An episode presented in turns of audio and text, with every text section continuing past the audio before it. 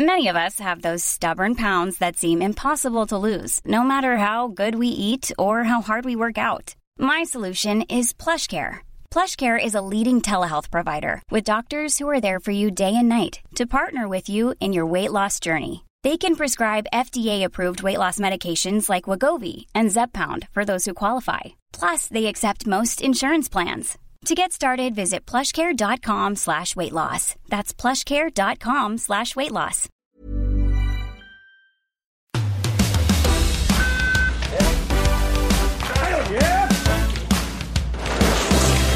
Trois médailles pour un dimanche royal. La délégation française nous a régalé aujourd'hui avec en point d'orgue ce nouveau titre pour Quentin Fillon-Maillet sur la poursuite en biathlon.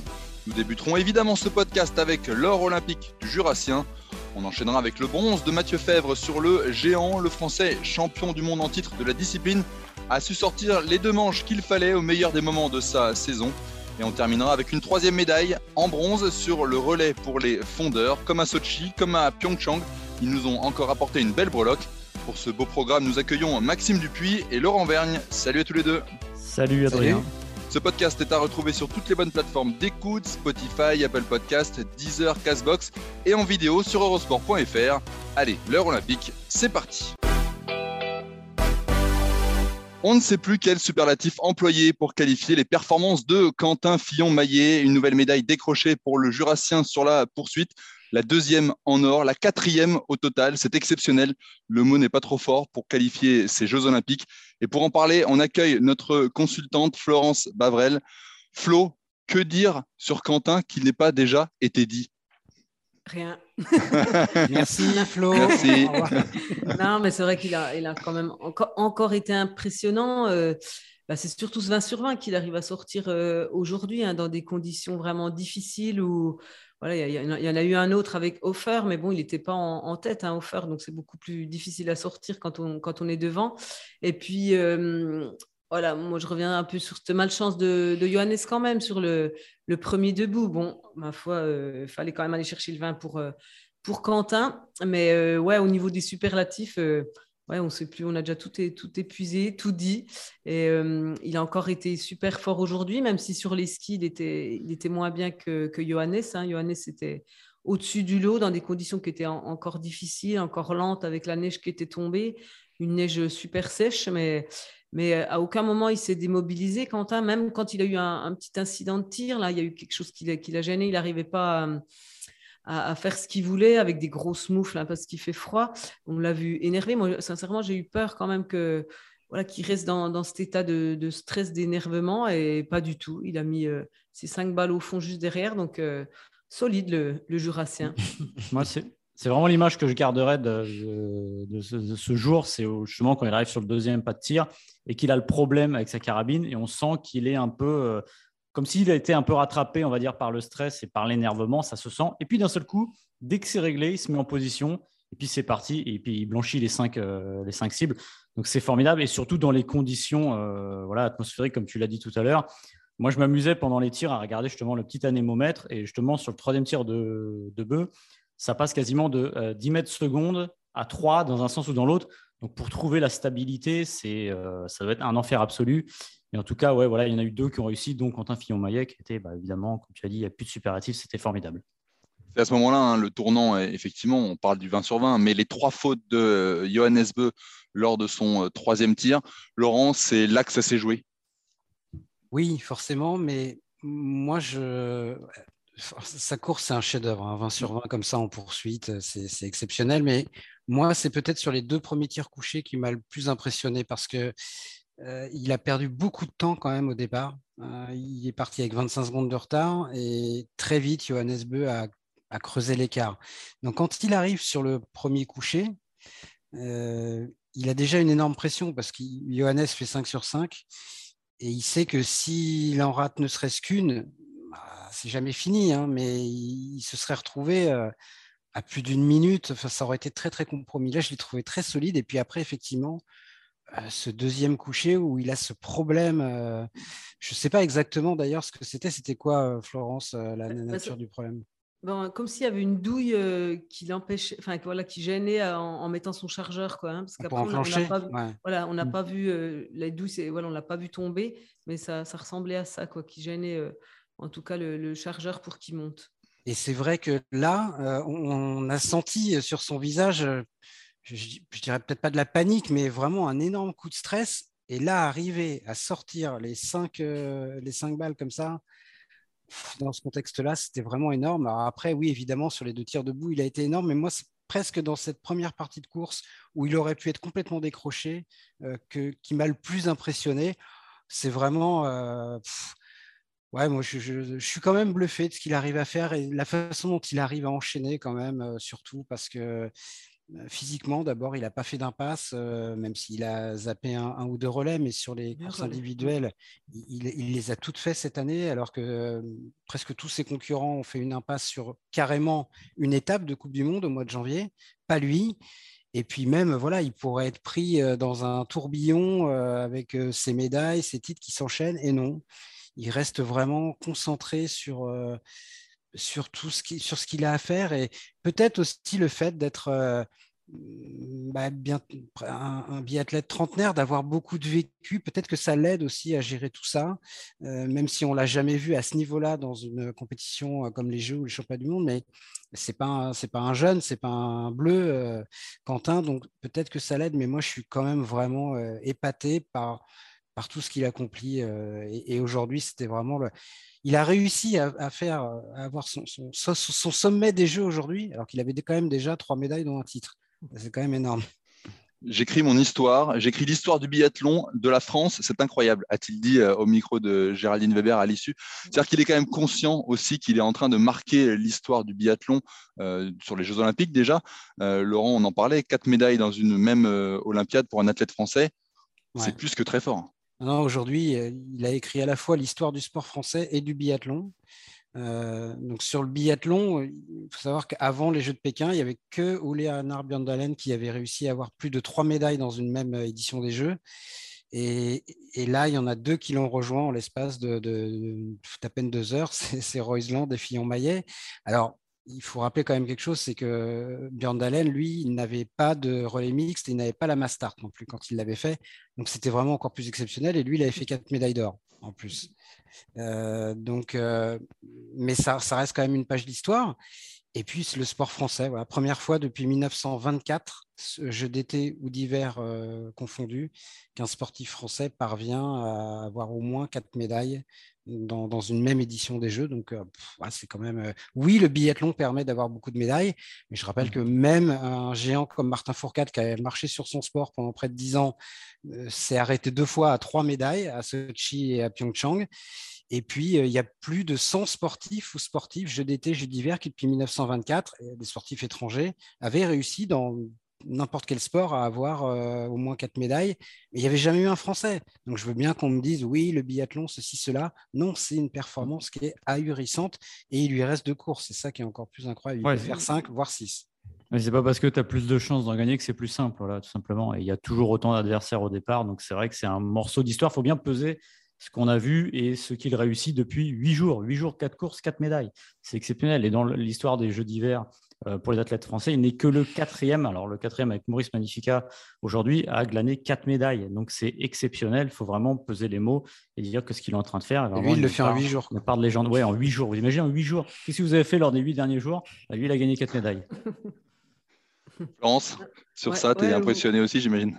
Ouais, ben, c'est vrai que quand il a décidé quelque chose, hein, c'est voilà, propre à Quentin. Et on a vu après son, son sprint, euh, donc, il parlait déjà de cette poursuite et d'aller chercher justement ce, record-là et, ce, voilà, d'entrer dans, une légende. Et, voilà, il est impressionnant. Il, décide, il fait, il ne se met pas la pression pour autant. C'est ça qui. Voilà, je ne sais pas comment il fait ça, lui. C'est c'est propre à Quentin, quoi. C'est ça le sublime, ça le.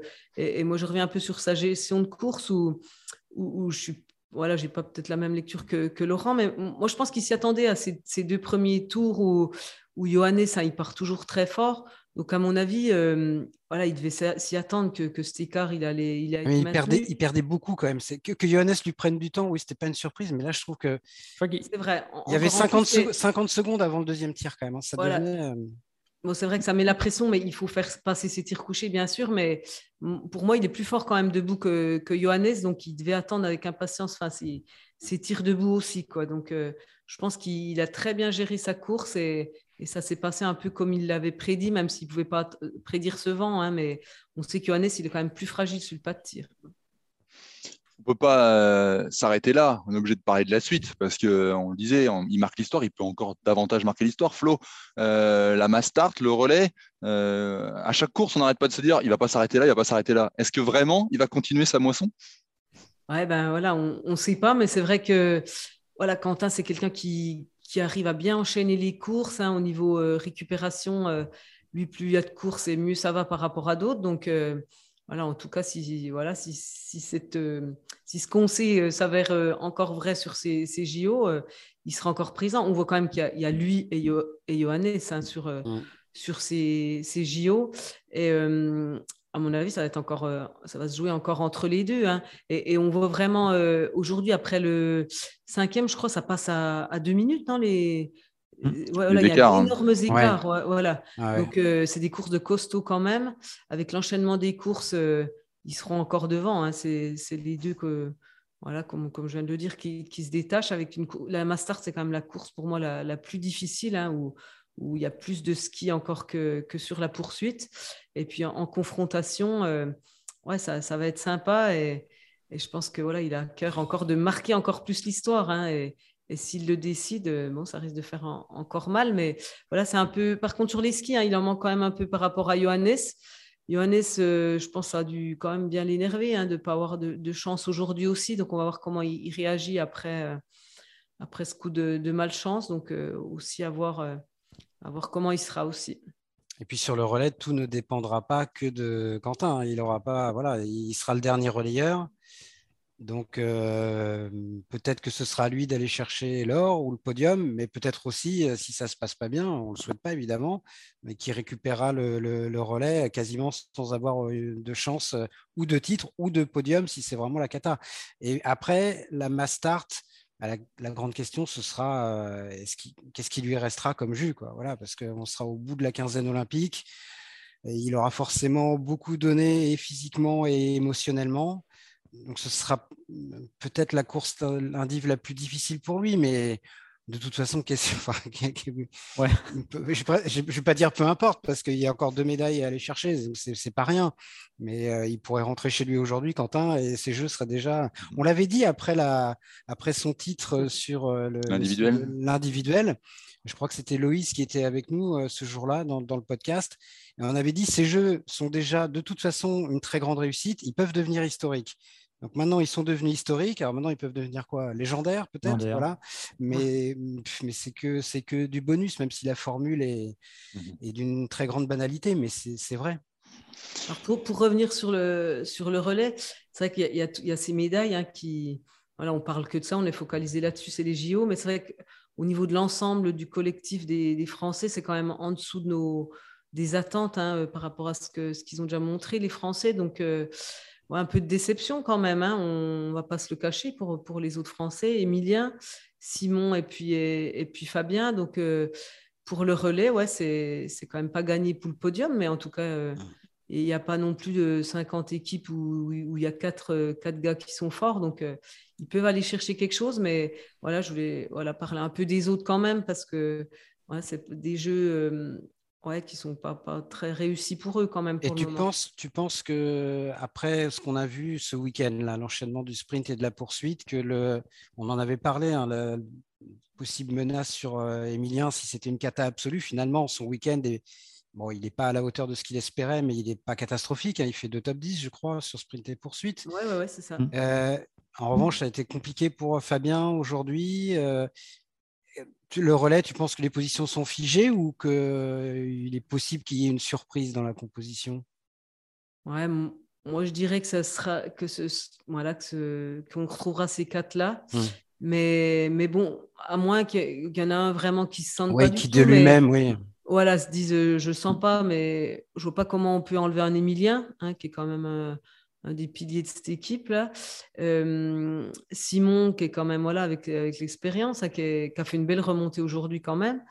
Et puis, et puis Fabien, hein, par rapport à Antonin, ouais, moi je laisserai quand même ces quatre-là. c'est surtout que les autres n'ont pas de repères finalement cette fois aussi. On, on l'a mmh vu, elle a surpris cette course sur, pour, pour, la première fois qu'ils l'ont qu'ils l'ont fait en course. Donc Ouais, voilà. Et, pareil chez les filles, hein, c'est compliqué de mettre des remplaçantes. Hein, qui enlever.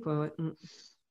On suivra ça. Fabien Claude, Simon Détieux, Émilien Jacquelin et Quentin Fillon-Maillet. C'est mardi à 10h, le relais euh, à suivre sur Eurosport. Et la Mastart, ce sera vendredi en point d'orgue de cette quinzaine olympique pour euh, les hommes. Merci Flo, parce que je sais que c'est euh, tes derniers jours avec nous. Tu vas être remplacé par Sandrine Bailly. Tu nous as régalé, tu nous as vraiment euh, un grand merci pour euh, toutes ces analyses et le temps que tu as passé avec nous sur l'heure olympique. Ah, c'est toujours un plaisir de parler du biathlon. Hein. On reste passionné à vie, je crois. merci beaucoup. Merci. Allez, merci, à plus tard. La première médaille de bronze pour l'équipe de France est venue du ski alpin. Mathieu Fèvre a décroché donc une belle troisième place sur le géant. Pour en parler, on accueille Maxime Dupuis, Laurent Vergne et notre consultant Gauthier Tessière qui a commenté la course aux côtés de FX Rallye. Gauthier, c'est une belle médaille, c'était bien embarqué, une belle première manche, une belle deuxième manche. On a retrouvé le Mathieu Fèvre qu'on aime. Ah, il est de retour. Il est de retour. C'était pas gagné au vu des premiers euh, résultats de la saison. Mais comme l'an dernier, Mathieu euh, nous a fait le même coup que l'an dernier sur les championnats du monde. Il a un début de saison compliqué. Et puis, euh, au mois de janvier, il repart à s'entraîner pendant quelques semaines. Il retrouve des couleurs. Il arrive ici avec euh, l'ambition de, ramener une médaille. Et là, il nous, colle deux belles manches. C'était des conditions difficiles. Il est allé la chercher. On est très heureux de cette médaille. Et franchement, on aurait signé directement ce matin parce que c'était pas gagné pour Mathieu. Donc, euh, super médaille pour le clan français. Ouais. Messieurs, vous qui avez suivi la course également, vous avez été étonné euh, de voir cette performance de Mathieu Fèvre ou on pouvait s'y attendre? Non, étonné, non. D'abord, moi, j'ai trouvé que c'était une course formidable. La, deuxième manche était euh, incroyable. C'était un tracé très dur, très tournant. Et on a eu beaucoup de sorties beaucoup qui ont failli sortir aussi. Euh, je ne sais pas comment Christophersen, par exemple, a pu rester debout, même si ça lui a coûté le, podium. Donc, c'était vraiment un super, super euh, géant. J'ai adoré. Et après, non, on, le sait, c'est un petit peu comme à Pyeongchang. Il y a eu, je crois, quatre Français dans les sept premiers, euh, avec une médaille de bronze pour Alexis Pinturo. Bah là, c'est un petit peu pareil, trois dans les, dans les cinq premiers, et avec une médaille de bronze à l'arrivée. Donc, si ça s'était bien goupillé, on aurait pu espérer avoir, euh, avoir mieux, mais l'important, je pense, pour l'équipe de France, c'était d'avoir une médaille. Et après, que ce soit Mathieu Fèvre, non, c'est pas forcément étonnant, même si c'est vrai que cette saison a été assez compliquée pour lui, même si on l'avait vu très fort sur certaines manches. Notamment, je, je crois que c'était Altabadia où il avait fait le meilleur temps de la première, manche, avant de, de, coincer complètement dans la deuxième. Et puis c'est un homme de grand rendez-vous aussi quand même. Enfin, il, a été double champion du monde l'année dernière. Donc euh, non, moi ça m'aurait vraiment frustré euh, pour ce groupe que ça finisse 4-5-5 euh, ou 4-6-6. Ça aurait été vraiment très très dur. Donc c'est bien pour Mathieu Fèvre qui, manquait une médaille olympique pour lui. Et puis, mais vraiment, presque au-delà de ça, je retiens le sac de Dermat et puis la deuxième manche de, complètement folle de Kraniak. Et puis globalement, cette course qui a été, qui a été top, c'est un des grands moments des Jeux pour moi. Ouais, ça valait le coup de, la reporter, j'allais dire, à 8 h du matin. Il y a plus de monde sûrement devant, la télévision. Et c'est vrai que c'était très sympa parce que voilà. Et il y a quelque chose dont je voudrais parler avec Gauthier, c'est justement les conditions on a beaucoup parlé des conditions euh, à Pékin, euh, sur, ce roc qui n'est pas enneigé normalement. Et là, la neige est arrivée, le soleil a disparu, on s'est retrouvé dans le brouillard et ça a rendu, c'est sûrement ça aussi qui a rendu la course euh, un peu folle et même beaucoup. Comment on s'adapte à, ça, Gauthier? Parce que j'imagine que les, skieurs qui sont arrivés n'avaient pas en tête qu'ils allaient se retrouver dans des conditions comme ça au bout d'une semaine. Et là, ça leur est tombé dessus. Comment on fait pour, pour s'adapter à ces conditions difficiles? Tu as raison, c'est quand même un fait de course assez incroyable. Euh, quand je regardais un petit peu les statistiques euh, de chute de neige euh, en Chine, c'est 30 cm de moyenne. Là, on a pris 30 cm en une nuit. Donc là où tu as raison, c'est que tout le monde a été très surpris, l'organisation notamment, ça a été très juste. la première manche a été dans des conditions un petit peu dantesques. la piste était vraiment pas très bien préparée. Enfin, il y avait un fond qui était bon, mais il y avait vraiment des tas de neige partout. C'était très dangereux. Heureusement, euh, l'organisation a, vite réagi sur la deuxième et on a eu cette magnifique deuxième manche. Pour s'adapter sur une première manche comme ça, j'ai envie de te dire que les coureurs, ils ont l'habitude. Ce qui était bien aussi euh, chez les Français, c'est qu'on entendait le, son de cloche des, des coachs. C'était vraiment de dire on s'adapte, on ne sait pas ce qui nous attend, mais quoi qu'il arrive, on est prêt à tout. On s'est entraîné dans toutes les conditions et on sait que ça peut être du soleil, de la neige dure, de la neige molle, euh, de la pluie, du vent. Ils étaient prêts à tout, les Français. Ils s'étaient bien préparés. Euh, il fallait être très fort mentalement. Il y avait un Mathieu Fèvre qui est une vraie bête de course, qui s'est bien adapté. Les autres Français aussi ont, bien assuré. Oui, il y en a beaucoup qui sont partis euh, au tapis. C'est 41, je crois.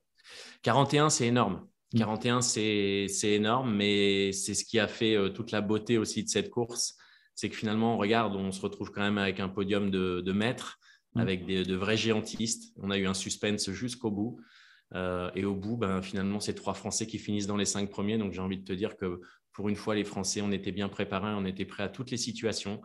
Et euh, les skieurs sont quand même, oui, toi, peut-être ça te paraît de l'extérieur un peu fou, les conditions, tout ce qui se passe, mais, euh, mais ils sont prêts. Ils sont prêts à tout ça. Et puis, c'est une discipline de géant. J'ai envie de te dire, il y aurait eu autant de casses en descente. Là, il y aurait eu une tension extrêmement forte au départ. et ça aurait été compliqué. Mais en géant, bon, bah, voilà, ça passe. Et d'ailleurs, il n'y a, pas eu de blessure aujourd'hui. On, s'en sort plutôt bien. Mais c'était quand même une course originale, on s'en souviendra. On s'en souviendra, c'est sûr. C'est de bon augure pour la, pour la suite, pour notamment le, team event qui a un tracé euh, un peu qui se ressemble entre guillemets avec un, avec un géant. Quand on voit ces, ces, ces, résultats des Français, on peut espérer encore de belles choses, non? Bon, bah, On peut espérer une médaille. Hein. C'est, en tout cas, chez les garçons, là, on a une, une team euh, vraiment costaud euh, avec Mathieu et Thibaut qui seront quasiment sûrs d'être au départ. On verra si Alexis s'aligne sur cette discipline-là. Et puis chez les filles, on espère euh, qu'il y, aura une belle réaction de Tessa. Elle a coché la case. On espère qu'elle va revenir en forme. On sait qu'elle est un petit peu souffrante. On verra si, Coralie ou, ou pardon, j'ai perdu son nom de la troisième française. Je suis un peu fatigué. Ça fait six heures que je suis debout. Mais voilà, on espère que les Françaises aussi seront seront au rendez-vous. C'est une victoire d'équipe. Hein. Les team events, euh, on ne peut pas juste gagner avec les garçons ou juste avec les filles. Il faudra des, belles performances euh, des quatre athlètes qui seront en piste. Mhm. On ne peut pas ne pas évoquer quand même Marco Dormat, quand même, qui était l'archi favori, qui a su euh, résister à, ça, à cette pression. C'est quand même encore un, jeune skieur et qui a magistralement remporté son premier titre olympique. Il pourrait tout rafler cette année. Le gros globe, le titre olympique, c'est formidable. Il va tout rafler il va tout rafler. Euh, la seule incertitude que j'avais, c'était aujourd'hui, hein, parce qu'il avait quand même un, gros sac sur le dos. C'était euh, pas simple de, porter un pays, euh, sachant que c'est vraiment le maître de la discipline. donc aujourd'hui, bah, écoute, il a ce titre olympique. le globe du général, j'ai pas de souci. Le globe du, géant aussi, il y aura pas de souci, je pense.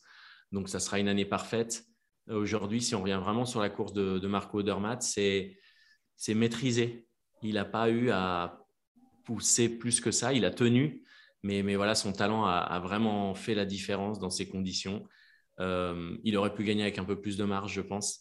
Mais, mais voilà, ça suffit. C'est un grand champion et il avait besoin de cette ligne-là quand même à son palmarès. Et, et aujourd'hui, c'est fait. On sentait beaucoup d'émotion d'ailleurs dans sa voix.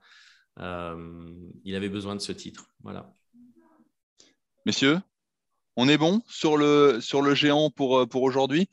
Merci Gauthier de nous avoir éclairé et de nous avoir fait vibrer en tout cas pendant cette, euh, course. C'est vrai que c'était, super, comme dit Laurent, un des, grands moments de ces, de ces Jeux de Pékin, on s'en rappellera longtemps. On passe à la séquence suivante, si vous le voulez bien. Les fondeurs français ont perpétué une certaine tradition aujourd'hui. Après Sochi en 2014 et Pyeongchang en 2018, le relais tricolore a de nouveau décroché la médaille de bronze sur le relais 4 fois 10 km. Les bronzés en question, Richard Jouve, Hugo Lapalu, Clément Paris et Maurice Magnifica. Pour évoquer cette performance, on accueille notre consultant Jeff Deveau. Jeff, une performance solide qui a fait encore rêver. Oui, alors une, performance, je ne vais pas vous mentir, euh, qui, était, qui nous mettait un peu dans le doute hein, hier soir parce qu'il ben, y avait énormément d'incertitudes. Déjà, le coup de poker de mettre un sprinter, Richard Jouve, même si effectivement il est talentueux, mais de le mettre en premier sur l'amorce du relais. Et puis euh, l'incertitude aussi sur notre dernier relayeur, c'est euh, à l'image de ce que disait le coach, un coup de poker de l'équipe de France de mettre Maurice Magnifica, qui n'avait rien montré pour l'instant sur ce dernier relais. Bah, là, pour le coup, il nous a montré une sacrée accélération. On a tous en tête cette accélération de Maurice dans la, dans la, dans la montée qui a mis tout le monde d'accord. Oui, c'était, c'était son jeu d'ailleurs, hein, puisque bah, il, était, euh, il, y avait, il y en avait un trop dans le groupe. Euh, ils, étaient, ils étaient trois pour deux médailles.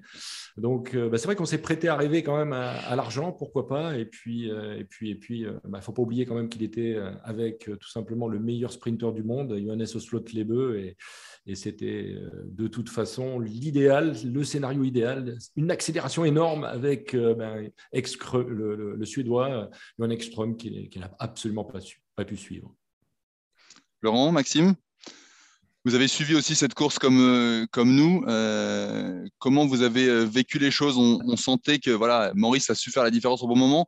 C'était très serré hein, jusqu'ici. Hmm. ce qui est formidable avec euh, parler de Maurice Magnifica, c'est que dans la première partie, on a parlé de Quentin Fillon-Maillet, quatre médailles. Bah, c'est aussi quatre médailles pour lui, euh, quatre médailles de bronze, c'est formidable. Euh, ça avait été une saison difficile jusque-là, début de jeu qui allait un peu crescendo, mais ce n'était pas encore ça.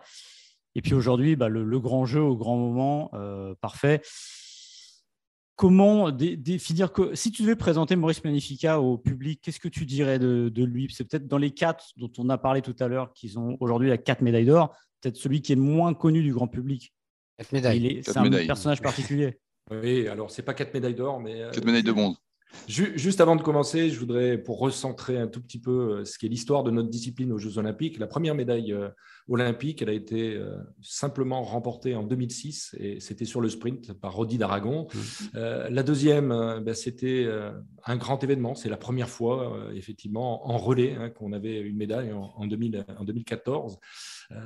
les troisième et quatrième, c'était aux derniers Jeux Olympiques et la cinquième, c'est aujourd'hui, et c'est seulement la cinquième, et sur ces cinq médailles remportées dans toute l'histoire du ski de fond, il y en a trois autour du cou de Maurice Magnifica. Donc c'est pour, euh, je pense que rien qu'en disant ça, il y en a quatre même. Quatre même. Oui, quatre, pardon, quatre sur les cinq. Il y en a trop, on en oublie.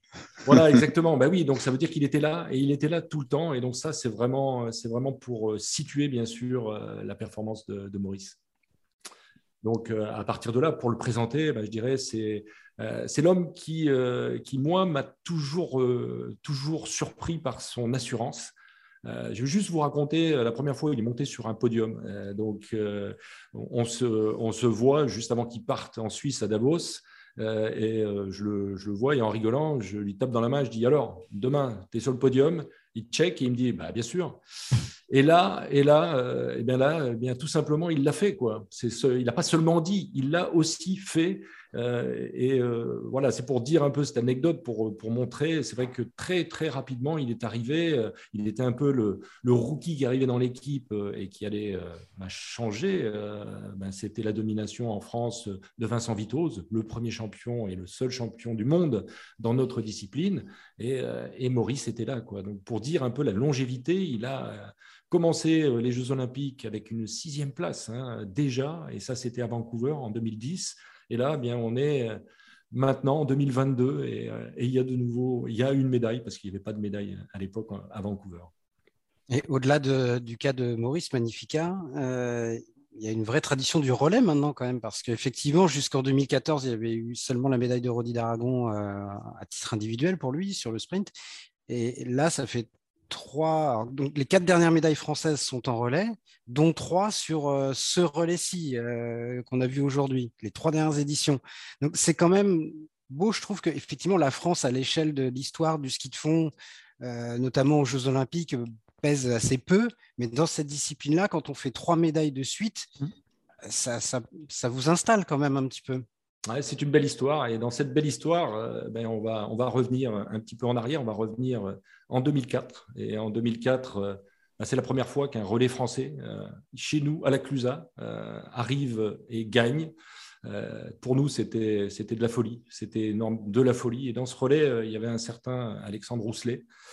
il y avait bien sûr Vincent Vitos qui finissait. Et, donc, euh, je dirais, c'est là réellement, et, je, fais un petit clin d'œil à, mon complice de l'époque, euh, Roberto Gall, hein, qui a énormément amené euh, justement au renouveau de cette équipe de France, au fait qu'on on amène le collectif devant. C'est vrai qu'auparavant, dans notre discipline, on était surtout sur, on va dire, des individuels qui arrivaient à, performer, des grands individuels. Hein. J'ai en mémoire, bien sûr, Jean-Paul Pirat, Hervé Ballan, hein, les glorieux aînés, euh, mais euh, ce n'était pas, je dirais, une performance collective où on espérait aller chercher ensemble euh, un titre mondial, voire une médaille mondiale.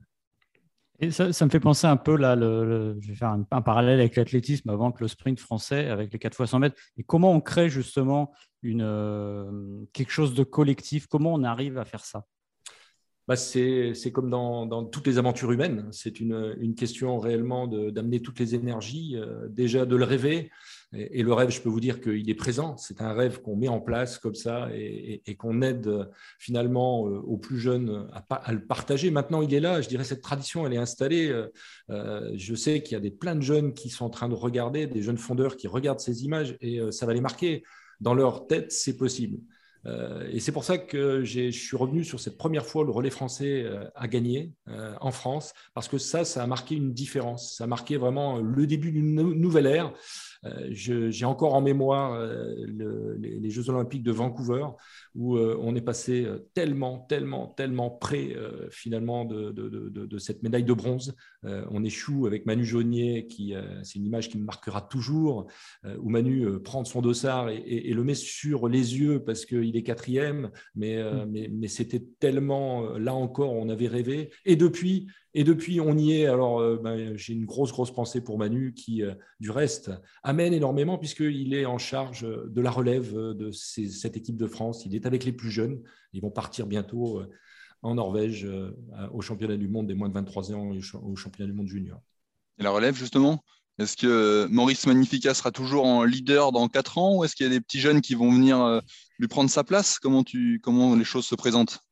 Bah, la roue tourne, la roue tourne euh, et, je dirais que bah, c'est déjà, déjà un exploit hein, ce qu'a réalisé euh, dans les conditions difficiles de sa préparation. Euh, bien c'est de plus en plus difficile pour Maurice de, se préparer et, le plus haut niveau de pratique, il ne s'atteint qu'avec des heures, des heures et des heures d'entraînement. C'est vrai que cette année, elle va le, elle va le marquer, elle va le marquer mentalement. La performance qu'il a réalisée aujourd'hui, il faut aller la chercher, il faut aller la chercher avec des ressources que seuls des grands champions ont. Euh, donc là, je suis très, très admiratif. Hein. c'est vraiment le chef de file hein, et, on s'y est pas trompé. Hein. tous, les athlètes euh, lui, ont sauté dans les bras. Euh, donc, bah, je ne sais pas parce que, comme disait Alex hier quand j'ai eu au téléphone, il m'a dit voilà, ben, tu vois, mon, mon dernier relayeur, c'est Momo. Allez, coup de poker. Et, et, souvent, on ajoute bon, ah non, il sera plus là. Et après, on ajoute, euh, oui, mais on ne sait jamais, avec Momo. bah, écoute, on suivra ça avec attention. Pourquoi pas décrocher une, une cinquième médaille en euh, quatre euh, Jeux olympiques différents.